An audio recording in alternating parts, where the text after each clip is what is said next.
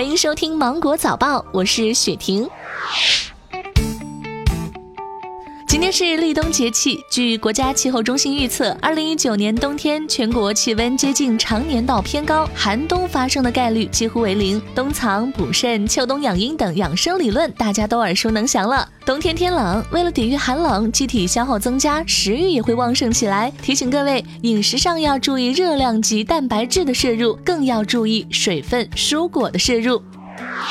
日前，人社部公布，在前期分两批取消八十三项证明材料的基础上，再取消四十二项证明材料，涉及社会保险业务经办、专业技术人员资格考试等多个方面。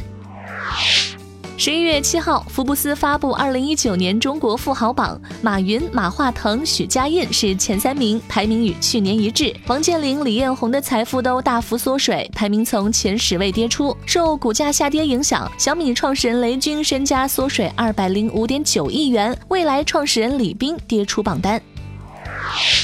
近日，微信支付称支持境外开立的国际信用卡绑定微信支付，以支持用户在幺二三零六购票、滴滴、京东、携程等数十个商户消费。后续有序开放更多使用场景。蚂蚁金服董事长井贤栋称，面向外国游客的支付宝海外版近日已推出，本周起，外国游客来中国也能够使用支付宝了。近日，丹麦乐高品牌集团宣布，乐高乐园主题度假区选址上海市金山区，总投资预计五点五亿美元，计划二零二三年建成。这将是全球最大的乐高乐园之一。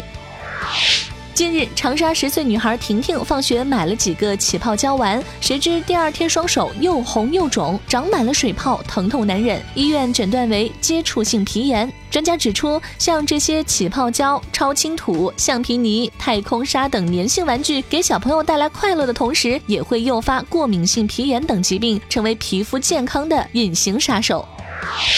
六号中午十二点左右，黑龙江哈尔滨迎来京冬的首场降雪，纷纷扬扬的雪花飘摇而至，将冰城装扮成银装素裹的童话世界。七号，哈师大的天鹅洞湖上了热搜，东北学生表示，在东北长大，从没见过这种场面。日本饮料公司三得利紧急召回一百七十万瓶奶茶饮料，该奶茶饮料保质期是二零二零年八月。据报道，该款饮料在生产过程中杀菌处理未能完全清除微生物，若饮用可能会出现腹泻等症状。据了解，这已经是三得利今年第二次召回。当地时间十一月六号，英国首相约翰逊正式宣布，将于十二月十二号举行大选。距离近百年来首次圣诞月大选仅剩五周的时间，英国各党派纷纷进入到选战模式。尽管民调显示执政保守党支持率领先，但分析认为此次大选结果仍难以预料。保守党能否在大选中赢得议会多数席位，英国能否在圣诞节前顺利脱欧，都是未知数。英国布里斯托大学的科学团队发现，胖人在生活中更容易感到开心快乐。研究人员对英国生物数据库中五十万名三十七到七十三岁的男性和女性生物数据进行扫描，发现这次研究结果与此前公认的肥胖带来的健康危害相印证，包括易患高血压和糖尿病、容易性早熟等。不过，也有一项新发现：胖一点的人心理状态相对于瘦人而言更加稳定，更容易感到开心和快乐。具体来说有身体质量指数较高的遗传基因时，人们一般不太容易感到紧张和不安。好了，今天的新闻就到这里，我是精英九五五电台的雪婷，祝你度过美好的一天，拜拜。